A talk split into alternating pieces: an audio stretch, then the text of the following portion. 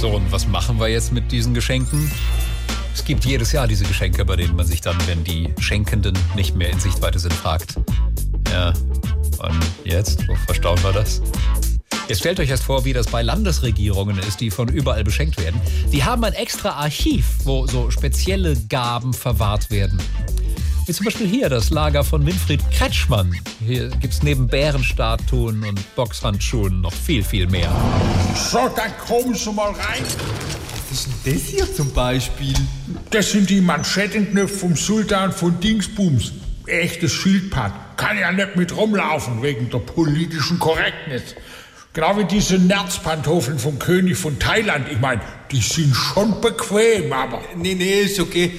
Und dieses Bild da, ist das von Grundschülern? Nein, das ist ein Wachsmalbild von der Ricarda und der Annalena. Das haben sie mir zum 70. gemalt. Aber offenbar hat die Annalena geschummelt und es gar nicht selbst gemacht. Aha. Und diese Ritterrüstung? Ah, die haben ich auch mal gekriegt, aber ich kann sie nicht anziehen. Jetzt, wo so viel regnet, die rostet ja sofort. Dann haben wir hier noch die Bundeslade.